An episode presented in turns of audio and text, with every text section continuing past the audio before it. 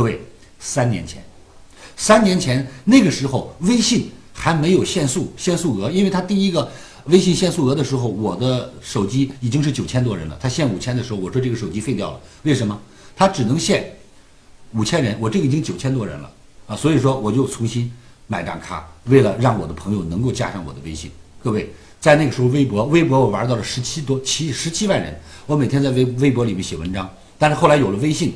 我就不再去太多的关注微博，因为微信里的都是我的朋友，微信里我们都知道彼此是谁。我愿意和知己交流，我们一起分享知识。我愿意和知己分享快乐，分享精彩，分享图片。我觉得它很有意义，它让我足不出户可以结交天下朋友，它让我足不出户和很多我的好朋友在一起可以交流。所以各位，今天你也有一个智能手机，我也有一个智能手机，我们的差距在哪里？我们差距在于我们对这个手机谁了解多少？我们的差距在于我们用手机谁做了什么？